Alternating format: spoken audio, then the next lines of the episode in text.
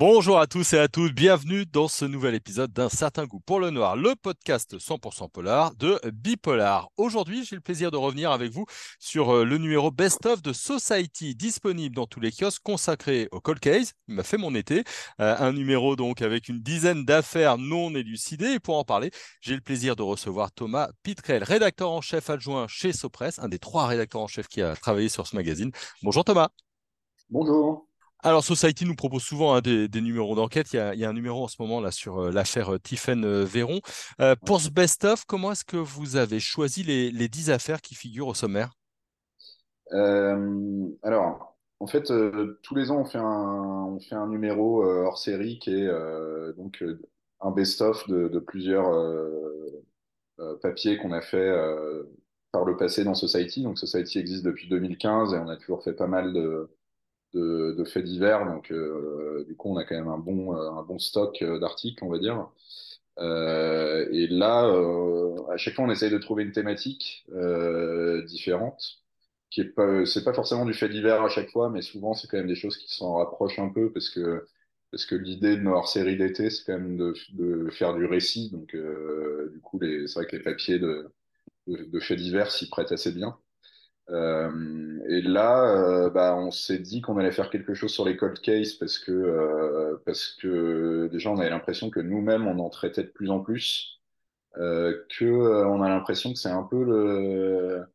C'est toujours un peu dur de parler de, de tendance quand on parle de faits divers, mais en même temps, il y a un truc, enfin, il y a quelque chose qui se passe entre la création du pôle cold case euh, en France qui n'existait pas avant et qui en fait fait ressortir pas mal d'histoires, euh, a déjà euh, élucidé quelques affaires, etc. donc il y a, y, y a, une actualité autour du code case, il y a, y a, un peu quelque chose qui se passe et un intérêt. Et donc là, on est allé repiocher un peu dans les articles qu'on avait faits. Euh, et on est allé chercher euh, plus particulièrement les, les cold cases. Et, euh, et, en plus de ça, on a rajouté deux inédits euh, qui sont euh, le euh, alors c'est l'affaire du l'affaire du tableau volé dans le dans le musée aux États-Unis. Et il y a un travail photographique qui a été fait par par quelqu'un sur sur sur une jeune fille qui a disparu qui avait disparu également aux États-Unis. Il y a tout un travail photographique qui a été fait autour de ça. Ça c'est les, ça c'est les deux articles qui étaient jamais parus qui étaient jamais parus dans Society. Et le reste c'est des choses qu'on a, qu'on a sorties au fil des années. Mmh, on, va se balader un petit peu dans le, dans le sommaire, mais tu as commencé à en parler. Euh, pourquoi est-ce que les cold cases nous fascinent tant euh, par rapport à des affaires élucidées? Parce qu'il y a la partie mystère qui reste en, en, suspens? Bah Ouais, je pense parce que bah, si on prend un exemple euh, assez connu quand on parle de Society, nous, le, le, numéro qui a le mieux marché dans notre histoire, c'est les deux numéros sur l'affaire Xavier Dupont de Ligonnès. Et c'est vrai que nous-mêmes, euh, on s'est demandé pourquoi nous, ça nous fascinait autant, et, et, donc par la même occasion, pourquoi les autres, ça les fascinait autant. Quoi. Et en fait, c'est vrai que cette affaire-là, si on prend l'exemple de cette affaire-là en particulier, je, je pense que euh, la raison pour laquelle ça fascine, c'est parce que euh, bah, il y a euh, des centaines de pistes possibles et que finalement, euh, les gens, quand ils lisaient l'article sur Xavier Dupont de Ligonnès, nous, on, évidemment, on n'a pas donné la réponse. Euh, on ne sait pas euh, ce qui, ce qui s'est passé et est-ce que Xavier Dupont de Ligonnès est en vie ou s'est enfui, etc., est en, en cavale. Mais en fait, ça permettait aux gens de bah, d'avoir chacun leur, leur théorie. Et donc, mmh. du coup, ça alimente des conversations. les gens en parlent entre eux, ils disent bah, Moi, je pense qu'il s'est passé ça. Euh, et si, euh, si c'était ça, etc., on relève un détail euh, à chaque fois.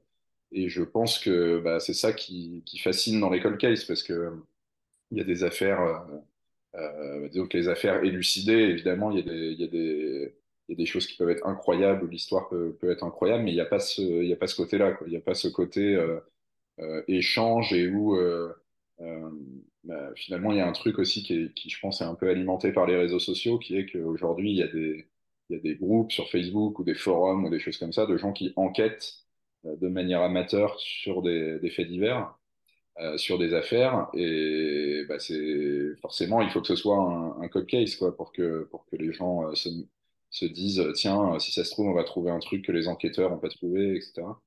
donc voilà, ça, je pense que ça crée de, de la discussion, ça crée du questionnement sur la société aussi, parce que nous, on, comme on n'est pas un magazine de faits divers de base, on, a tendance quand même à avoir besoin de, de qu'un fait divers dise quelque chose quand même du, du, monde qui nous entoure, quoi, pour, pour mm-hmm. qu'on traite.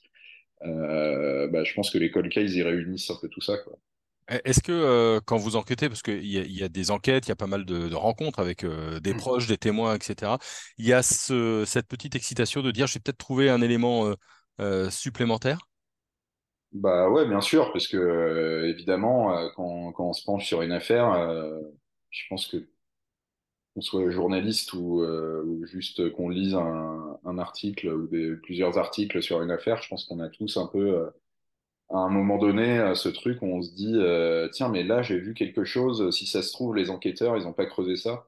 Bon, et puis en fait, on se rend compte quand on, quand on est journaliste et qu'on enquête vraiment longuement sur un, sur un sujet, la plupart du temps, en fait, les enquêteurs se sont quand même déjà posé la question. Quoi. Donc, quand on commence, à, quand on commence à, parce que de, on ne fait pas à chaque fois parce que c'est pas toujours possible, mais parfois on va échanger avec euh, les, les, policiers qui enquêtent ou les magistrats qui enquêtent euh, sur les affaires. Euh, et donc du coup, on leur dit mais regardez ça, on a vu ça, euh, est-ce que vous avez regardé? Et, souvent, bah, 9 fois sur 10, ils nous disent euh, non non mais ça, on l'a écarté dès le début pour telle ou telle raison. c'est pour ça que c'est pas que c'est pas creusé dans le dossier. Et, et, après, une fois de temps en temps, bah, on euh, pointer un truc qu'ils n'avaient pas forcément euh, qu'ils avaient pas forcément creusé aussi ça peut arriver en fait donc, euh, mm. donc effectivement oui quand on commence on commence à, se pencher sur une affaire il y a un peu ce côté là qui est bah, enfin, je reprends évidemment l'exemple de, de l'affaire Ligonès mais, mm. Mais quand on a lancé Society en 2015 le, le, patron de, de Sopress et de Society Franck Hanez euh, donnait des interviews à la presse et quand on lui demandait euh, ce que c'était ses buts euh, avec ce magazine, il répondait un peu sur le ton de la blague, mais un peu sérieusement aussi. Il disait nous on veut, euh, on, va retrouver Xavier Dupont de Ligonnès et quand on l'aura retrouvé, on arrêtera le magazine. Et donc en fait c'était un peu une obsession depuis le début, enfin, pas une obsession, mais en tout cas une, il y avait une, avait un fil rouge qui nous a amené à traiter cette affaire-là. Et qui, était ça en fait, qui était le côté euh, personne l'a retrouvé, euh, c'est un immense, c'est le grand mystère euh, euh criminel de, l'histoire récente française. Et nous on va essayer de on va essayer de le résoudre. Bon, au final, on a des journalistes qui ont passé quatre ans et qui n'ont pas résolu, mais, mais on ne sait jamais. Hein. Ils continuent, ils continuent quand même un peu l'enquête. On verra, on verra ce que ça donne au final. Quoi. Ce serait, ce sera énorme de, de, pouvoir enfin avoir le, le fin mot de l'histoire. Moi, ce qui m'a marqué en lisant les, les, articles que vous avez publiés, euh, je pense à l'affaire euh, Orlandi au Vatican ou, ou l'assureur euh, Jacques Sel qui a été retrouvé mort dans une écluse, c'est la mobilisation des familles, des proches pour faire euh, vivre en tout cas l'enquête, euh, au moins médiatiquement parlant. Il y a une ça, ça a l'air d'être très important que les, proches s'en soucient et fassent continuer à vivre, pas tant pour la mémoire, mais aussi pour alimenter, en tout cas, euh, les, enquêteurs, que les dossiers soient pas refermés. J'ai bon dans ce que je dis ou? Si, si, c'est vrai que je m'étais pas forcément fait la réflexion, mais, mais effectivement, dans toutes ces affaires-là, euh, euh, la famille est toujours euh, très engagée, mais je pense que, bah, si, en fait, si, euh, c'est aussi pour ça que nous, on en parle, je pense, parce que euh, si la famille euh, continuait pas à vouloir euh, médiatiser l'affaire, à vouloir qu'on en parle pour que l'enquête continue, bah, malheureusement, je pense que ce seraient des, des enquêtes sans doute qui tomberaient un peu dans l'oubli parce que euh, parce que euh, bah, les, les, les, médias auraient personne à qui parler pour essayer de, de, de creuser quelque chose, que euh, les policiers bah, verraient peut-être un peu moins l'intérêt aussi de, de, de continuer l'enquête parce que bah, je pense qu'au bout d'un moment, quand on arrive dans une, dans une impasse, euh, dans une enquête, bah, elle tombe un peu, euh, elle tombe un peu dans l'oubli. Euh, nous, notre rôle, c'est aussi d'essayer d'aller chercher des choses qui sont tombées dans l'oubli, quoi, de pas juste se contenter de, de traiter les sujets quand euh, il y a quelqu'un qui essaye de les médiatiser. Mais c'est vrai que des fois, c'est plus compliqué parce que c'est compliqué d'entendre parler de, de l'affaire, de d'aller d'aller trouver des éléments, etc. Donc, donc on a peut-être tendance à moins le faire.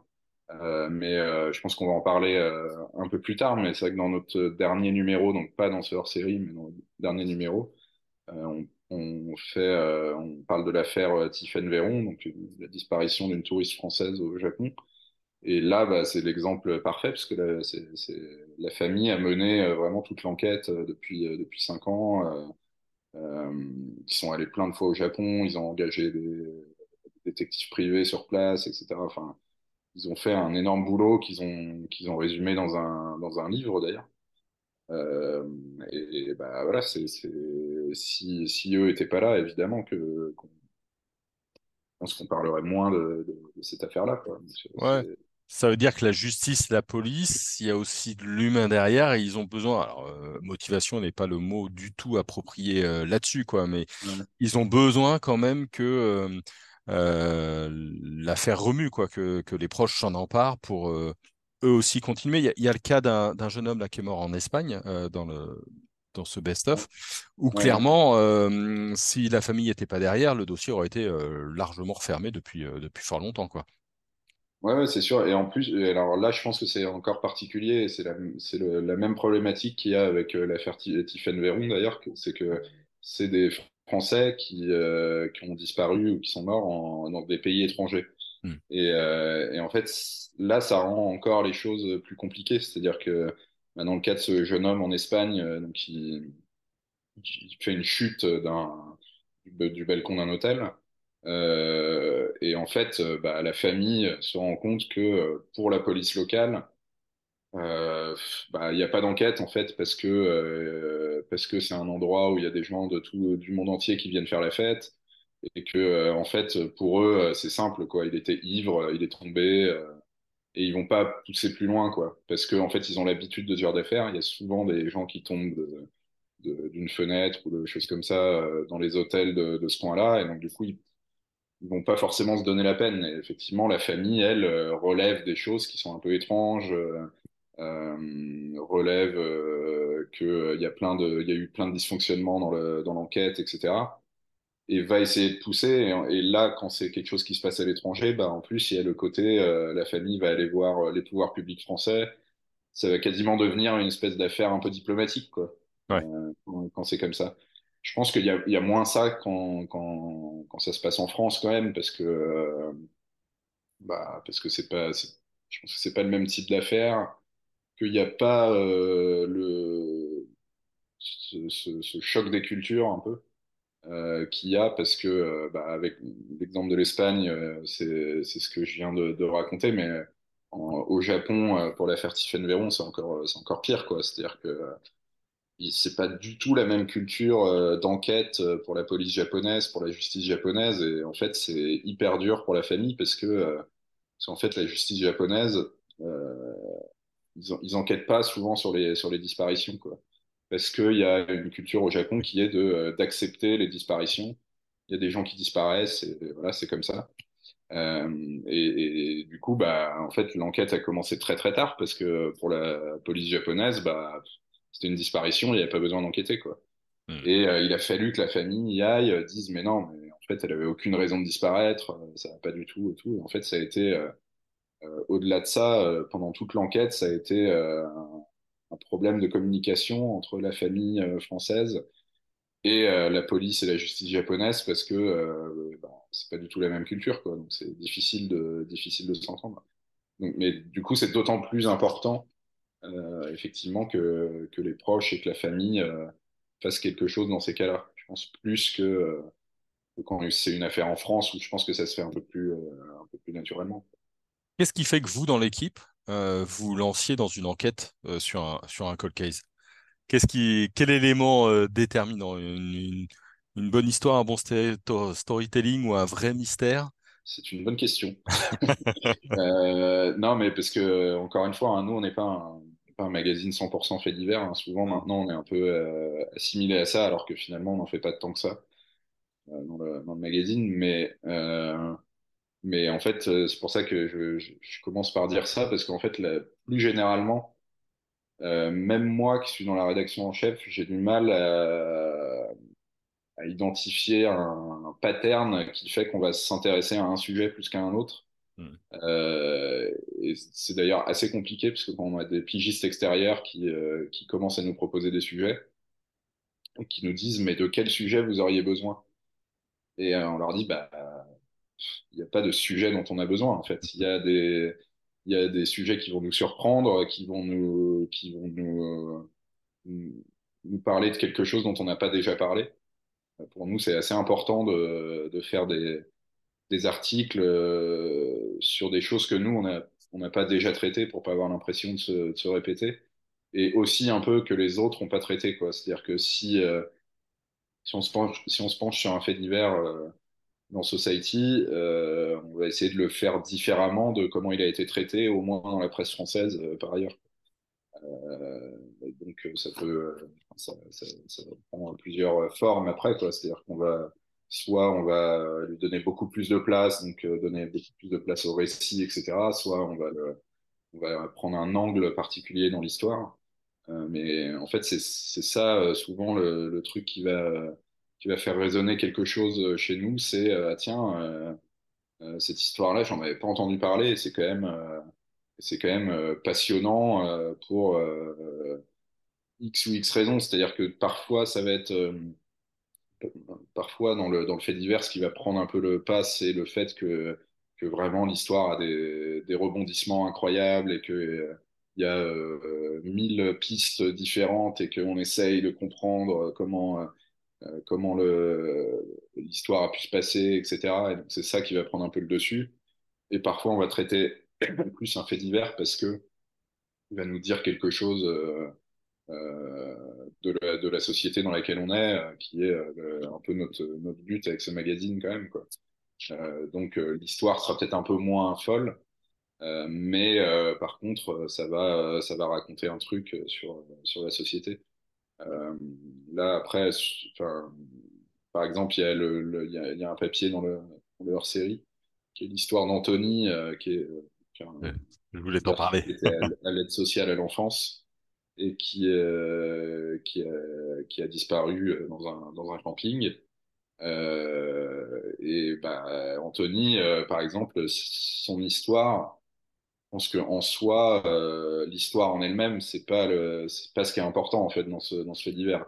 C'est tout ce que ça raconte sur comment est gérée l'aide sociale à l'enfance, pourquoi on l'a pas recherché plus tôt, euh, pourquoi euh, les gens disaient qu'il était euh, fou, je sais pas, alors que sa famille d'accueil depuis des années, des années disait que c'était pas vrai et que du coup il fallait le rechercher, etc. Enfin, en fait, ça raconte, ça raconte plein de choses plus sur l'aide sociale à l'enfance, je trouve, et comment c'est un peu sous-traité par les pouvoirs publics parfois, euh, que finalement sur une histoire qui, qui, qui, passe un peu au second plan, quoi, je pense. Mmh. Je pense qu'il y a un peu ces deux, ces deux côtés-là et euh, qui sont plus ou moins, euh, ça, ça, ça, penche plus d'un côté ou de l'autre selon les, selon les histoires. Dans la dernière partie de, de ce hors-série, il, il, y a des sujets un peu moins euh, mortels, entre guillemets. Euh, il y a le sujet sur la chouette d'or. Euh, la chouette d'or, c'est ouais. cette course au trésor qui dure depuis plus de 30 ans. Euh, ça m'a fait, ça fait sourire. C'est tout aussi passionnant que le reste. Mais alors, pourquoi avoir mis la chouette d'or dans les cold cases? Bah, Parce que c'est une affaire non élucidée. C'est-à-dire que c'est, euh, enfin, je sais pas si tout le monde est familier de l'histoire de la chouette d'or, mais du coup, c'est une chasse au trésor euh, qui dure depuis, euh, je me rappelle même plus la date, mais ça doit faire 30 ou 40 ans maintenant, j'imagine. C'est 93, je crois, si, je, si mes souvenirs ah, 93, sont. ok, je, je voyais ça si, plus. Si je... Ouais, c'est ça, 24 avril 93. Okay, okay. Je voyais ça un peu plus ancien, mais, euh, mais euh, voilà, qui dure donc depuis 20 ans. Et, euh, et non, 30 ans du coup. Ouais, 30 ans, 30 ans, ouais. Et, euh, et donc, euh, c'est euh, une chouette, une statuette de chouette d'or qui est cachée quelque part en France, a priori. Euh, et euh, la personne qui la trouvera aura une récompense, etc. Et donc cette, cette euh, chasse au trésor qui a été créée par quelqu'un qui pensait qu'elle allait être trouvée apparemment en six mois, quoi, dure depuis 30 ans et passionne plein de gens. Et en plus, ça a créé une espèce de communauté de gens qui cherchent, mais en même temps, évidemment, comme chacun veut trouver en premier, il se tire un peu dans les pattes, etc. donc c'est assez passionnant. C'est un des, c'est un des premiers papiers qu'on a fait à Society. Il est paru vraiment dans un des premiers numéros en 2015, je crois. Euh, et euh, bah, pourquoi le mettre dans les cold cases? Ouais, parce que bah, c'est pas, il n'y a pas de crime ou quoi que ce soit, mais il y a un côté un peu chasse au trésor qui dure depuis 30 ans et dont on n'a toujours pas la réponse. Quoi. Le point commun entre tous ces papiers, c'est que il y, a une, il y a une quête, il y a un mystère dont on n'a pas la réponse finalement. Et bah, la chouette d'or, ça rentrait, ça, ça, ça, correspondait un peu à ces critères-là. En tout cas, encore une fois, un carton, parce que j'ai vu que le magazine, là, le hors-série, avait été épuisé. Moi, je l'ai acheté il y, a, il y a, quelques jours, donc j'imagine qu'il y a eu un, un retirage. Euh... Non, il est pas, en fait, il n'est pas épuisé, il est épuisé euh, en vente par correspondance. Ah, d'accord, ok. Site, on peut acheter le numéro et se le faire envoyer par la poste. Et ça, on n'en a plus. Ouais. Ça, on les, a, on les a épuisés, mais par contre, il est encore disponible. Euh, il est assez largement disponible dans les, dans les maisons de la presse, etc., quoi, dans les kiosques. Super, super, super.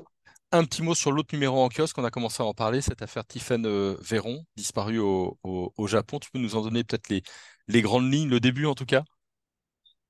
Euh, bah, l'affaire Tiffen Véron, donc là c'est les 5 ans de, de l'affaire, c'est pour ça aussi qu'on qu traitait maintenant. Euh, c'est une, une, touriste euh. Euh, une touriste française qui part au Japon à l'été 2018. Euh, donc elle avait déjà fait un voyage au Japon, elle, avait, elle, était tombée amoureuse de ce pays, donc là elle y retourne, elle prépare tout son, son voyage. C'est un voyage qui devait durer trois semaines, elle avait vraiment tout préparé, réservé les hôtels, etc.